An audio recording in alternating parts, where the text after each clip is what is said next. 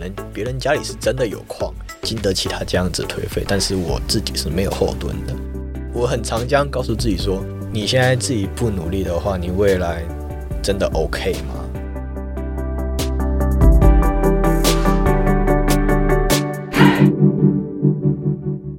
？Hello，我是山慈。窝是什么东西？自立好窝，成就好我。这个频道由 CCSA 中华育幼机构儿童关怀协会企划录制，邀请你看见施加尔的成长路。今天我们要继续听听。在育幼院度过十多年光阴的 Jeff，升上大一以后，他所看见的世界，以及他心中的目标和梦想。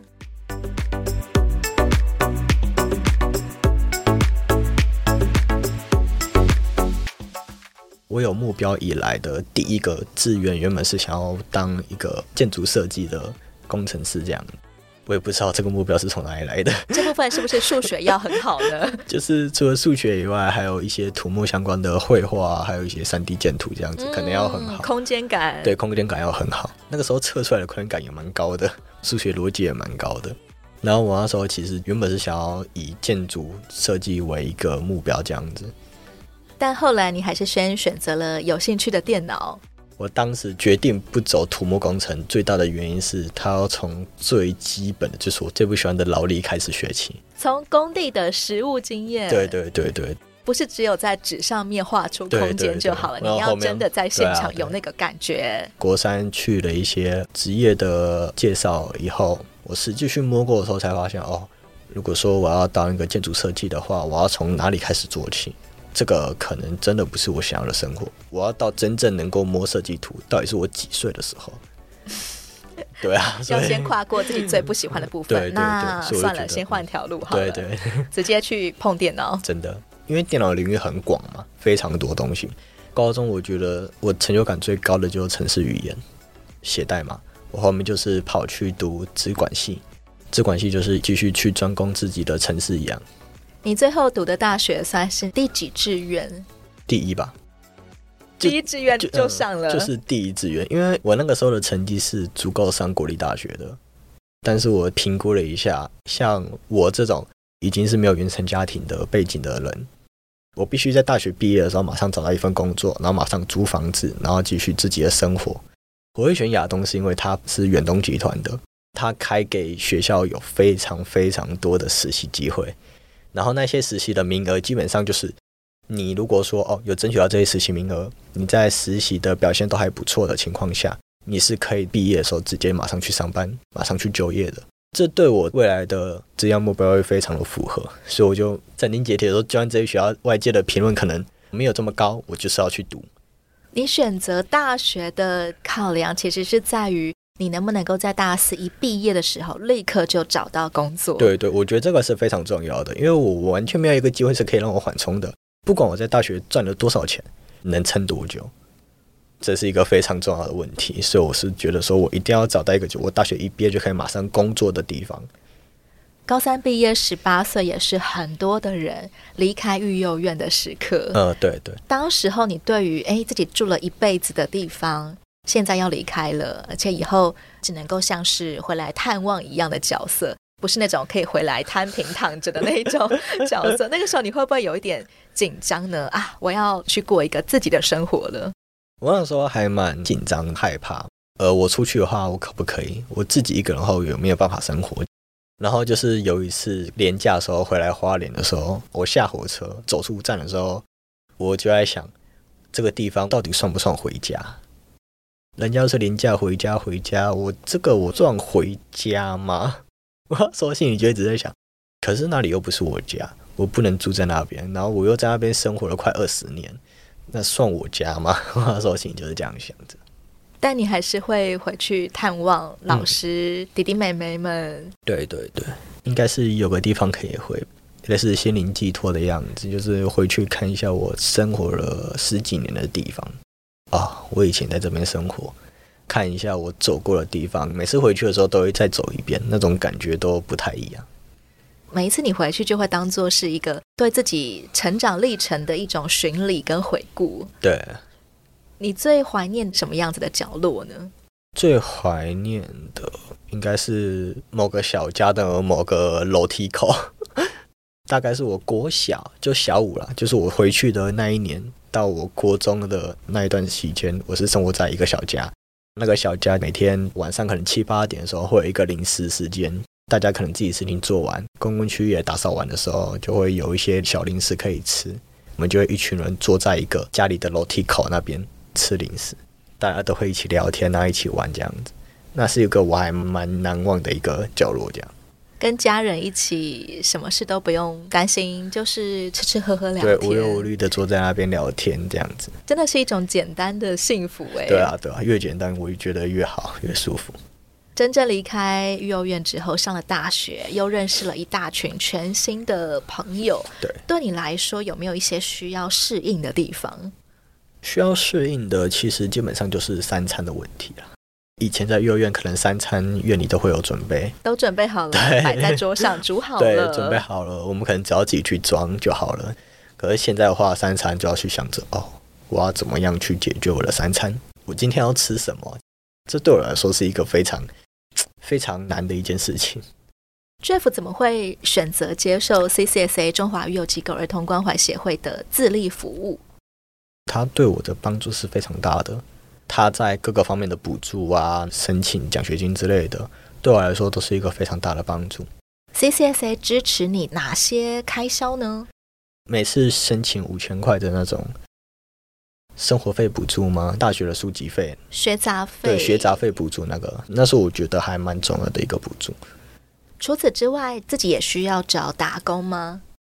现阶段是不需要打工的啦，因为我其实除了 CCSA 以外，我自己还有低收入户的补助。学费的话，基本上低收入户减免下来都是不需要再付学费的。然后每个月的生活费的话，也有低收入户的补助，这样子其实对我来说都是够的。至于打工的话，就是可能我有特别想要的某些东西的话，我就会去找那种短期的打工机会。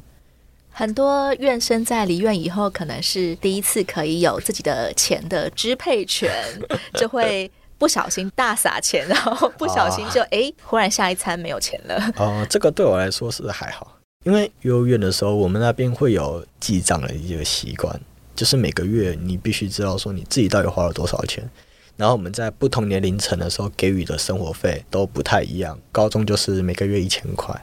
加上每个礼拜的五百块，每个礼拜的五百块的话，可能还要包括你的餐费啊。然后那个时候就会让你去学习规划，说哦，你的钱你要怎么运用，怎么样才让你月底不至于没有钱。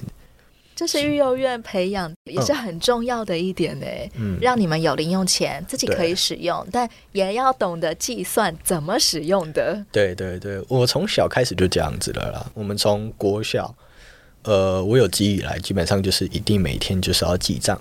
虽然说你那个时候不会，当然那个时候自己身上也不会有钱，每个月一样有生活费，但是那边的老师们都已经帮你们存着，不会让我们去动，因为我们那个时候对于金钱的价值观还不是到特别高，然后基本上什么东西也不太缺，所以我们那个时候都没有碰到钱。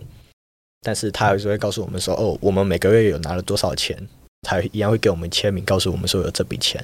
到了国中就会开始给我们一些钱让我们去用。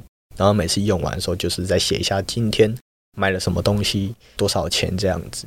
幼儿园也会不定时举办一些有关储蓄的一些讲座。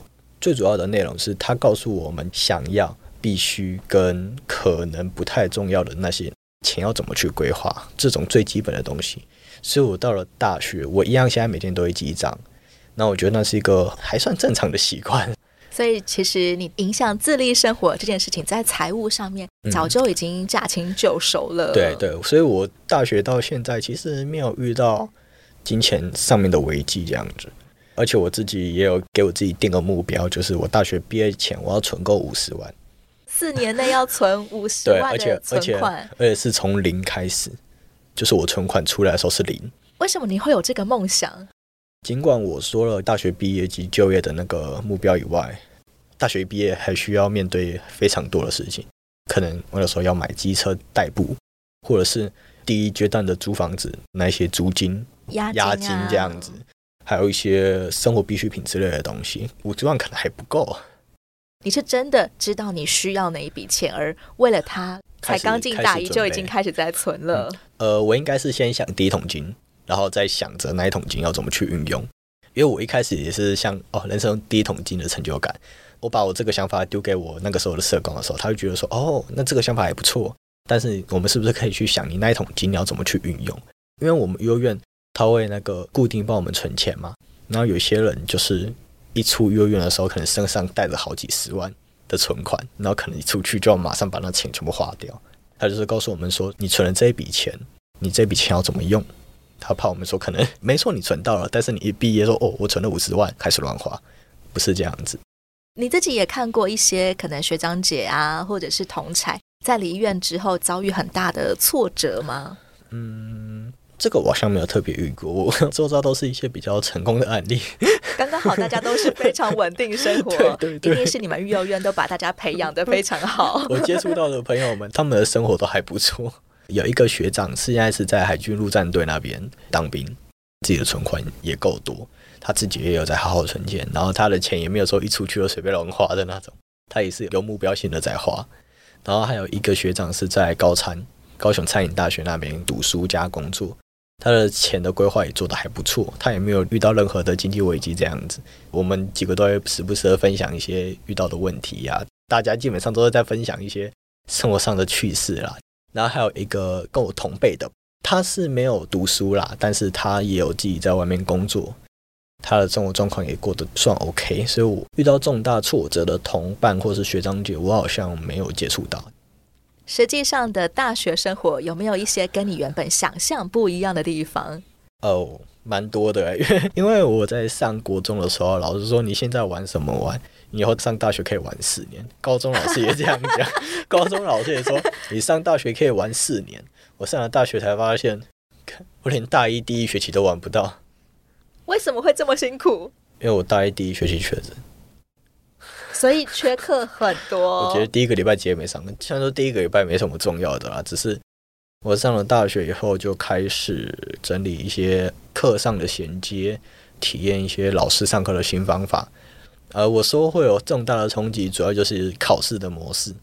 大学老师考试的模式跟我们高中考试模式相差的非常大。高中可能固定两天考试，可是大学不是，大学是。老师决定哪一天考试就哪一天考试，那个期中考老师想要哪一天考就哪一天考，然后他怎么考，可能我们也不太知道，所以我觉得冲击很大就是考试这一块，在努力的适应每一个老师的考试模式。对对对，这个真的很重要，在适应的情况下，你根本不知道他在考什么的情况下，就不太好放松。对于成绩一直名列前茅的 Jeff 来说，是一个很大的冲击，因为你突然间没有办法掌握考试，因为成绩对我来说也是一个利器啊，就是。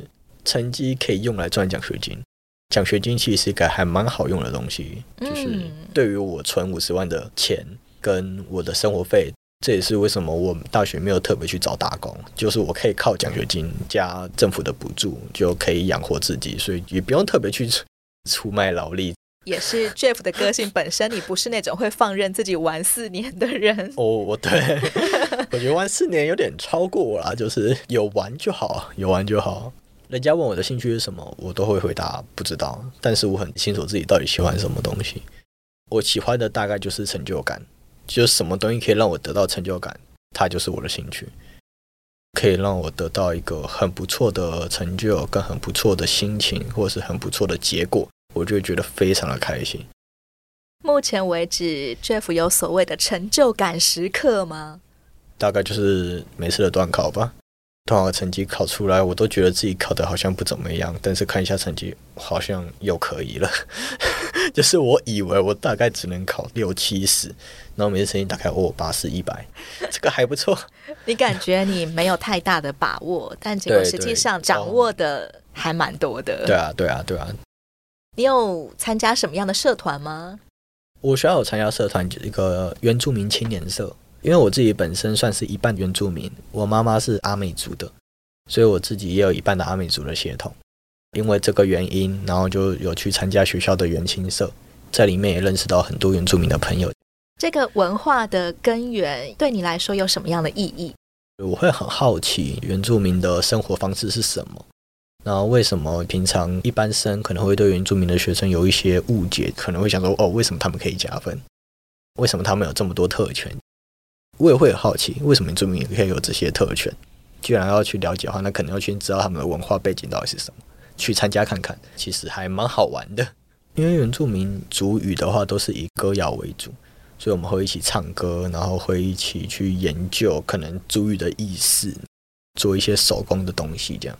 以前没有机会接触到母语，以前不太有机会接触到母语，而且现在的话，我们所接触的也不是只有阿美族，我们就是很多族群的文化。也会有一些去看的机会吗？有那种文化参访，就是去部落两天一夜去体验一下部落的生活状况是什么。不过那个我没有参加到，因为那个时候会卡到我断考。当然，我心目中还有一个优先级，断考是最优先的，社团可能比较后面，会影响断考的，当然会优先排除，所以那个就没有参加到。恋爱学分也有涉猎到吗？恋爱学分哦，我觉得这个是一个非常。算麻烦吗？就对我现在而言，我觉得这是一个我可能没办法驾驭的东西。暂时先排在优先顺位比较后面的地方，对，比较比较后面的。妈妈还有联络你吗？大学这个阶段，妈妈有联络我一段时间。她就是说，她有新的家庭，她好像有交新的老公，这是好像是真的男生。这次好像已经结婚了。她前一段时间有跟我提到结婚这一块。妈妈联络你是因为妈妈知道你已经离开育幼院了。她知道，她想要来找你是想要吃吃饭而已吗？嗯，她有约我吃饭，然后就说呃，新爸爸想要来看一下我跟妹妹。你有见到妈妈的老公吗？我我是没有去见，跟我时间卡住，或者是我本来就不太想去。妈妈要联络你，啊，你会有所抵触吗？要联络 OK，但只要不要影响到我正常生活的话，其实都还好。那你对妈妈嫁的这个丈夫有什么样子的想法吗？我其实觉得他 OK 我就好，因为其实那个男生我没什么印象，我也不认识他了。但妈妈会期待你去认继父，他好像有这个想法，很期待我跟那个继父相认的样子。应该是继父想要认识我们，他们好像是想要撮合我们，我们互相认识这样，好像可以有一个圆满的家庭一样的感觉。对对。但对 Jeff 来说，你的想法是？我觉得如果说会影响到我生活的话，不管是现在还是未来，我都会比较排斥，因为我现在觉得我孑然一身是 OK 的，我不需要在我的人生多出许多负担。因为我是一个不太喜欢有外界影响的东西，就是我喜欢我自己的计划，OK 执行。但是如果说有外力的话，我会有觉得有点麻烦。你会不想要被扯哪些部分的后腿？主要就是呃未来的抚养权的问题，可能赡养费之类的，可能他们年迈以后，我可能要支付某一些费用，我到底有没有能力义务呢？你想的是，如果你要去认这个继父，那是不是将来你就要养这个继父？对，我是不是要养他？甚至他整个家庭是不是需要我花钱出来去抚养之类的？可是如果说我真的没这个能力，或者是我本身的生活已经够幸福了，我还要分出一笔时间、一笔金钱、一笔力量、一笔精力，我觉得对我未来多多少少还是会有一些影响的。就像我刚刚讲了，当我没有一个绝对性的自信、绝对性的把握可以去承担这一切风险的时候，我都会尽量往外推。那你有想过有一天可能要养妈妈吗？这应该是不用了。当然，在亲情上我们还是母子关系，但是法律上的话，我们基本上是已经没有亲属之间的关系的。监护权很早就已经不在妈妈身上了。嗯，很早很早，大概我国三的时候就已经不是在妈妈身上了。是因为妈妈失踪吗？那段时间？对，因为不管法院怎么传票，因为那个那一段时间是一个非常重要的，就是我自己要办邮局的账户，然后我妹那一段时间好像也面临到要需要开刀的事情，然后那一些很大的东西都是需要监护人去签名的，签名，加上那个时候又是自收安置，对于监护人的问题都还是在我妈身上，但是她如果不出面的话，这些东西都是没办法解决的。怎么样都找不到监护人的情况之下，你跟妹妹的监护权被判给花莲县政府。所以其实法律上你大概也知道，对妈妈是没有抚养义务的。对对对，法律很重要。但我觉得你跟妹妹比起来，好像你特别看得很开，对于妈妈妈在你们的成长过程当中亏欠你们的部分？嗯，我觉得是受到院里的影响吧，就是我们会认为说自己做错的选择就是必须自己承担的。他为什么要这样做？原因是什么？我个人是觉得不需要去太探究，而是说他要为他自己把我们丢进幼儿园这件事情负责。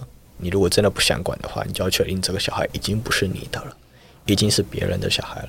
那我们呢？当时可能真的有一些情绪吧，但是我可能 想不太起来当时的情绪是什么。但是我现在只会觉得说，哦，那既然你把我放在那边生活，那我就好，我就在那边生活好了，我就当一个没有原生父母的小朋友，但是我一样可以过得很幸福。亲情这一块可能可以在未来再弥补，这也不是人生的必需品啊。对现在的 Jeff 来说，你觉得家是一个怎么样子的概念？对我来说，家是一个可以安定、可以放心的一个地方。一进去以后，然后整个身心可以直接平静下来的，没有任何负担的地方。还会有哪一些时刻，你会想要向 CCSA 的社工求助或讨论一些事情吗？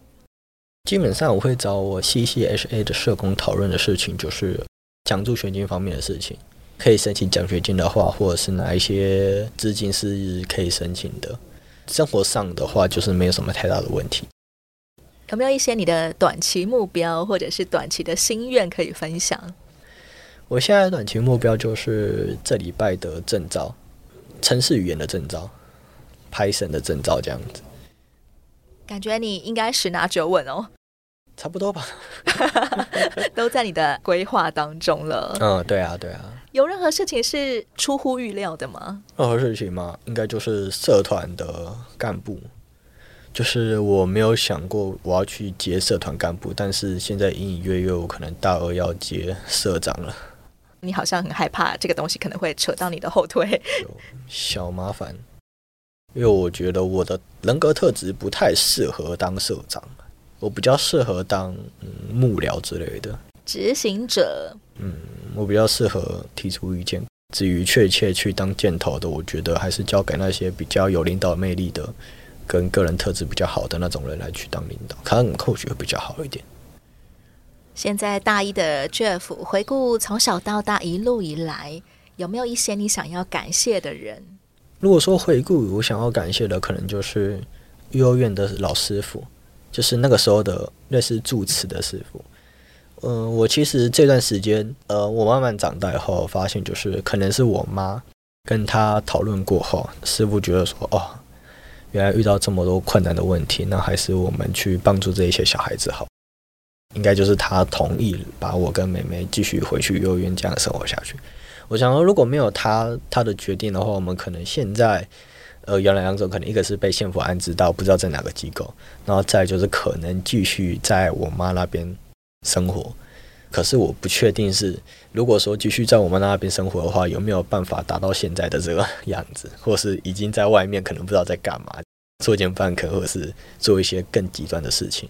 所以我还蛮感谢那时候师傅给我们这个机会，让我们重新在幼儿园生活。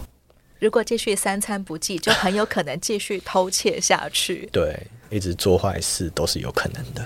第一个感谢的是育幼院里面的老师傅，对，他多老啊？八十几岁了吧？真的是好像爷爷一样子的人。嗯，他真的对我们还关爱有加，这样真的还蛮感谢他的。还有哪些人呢？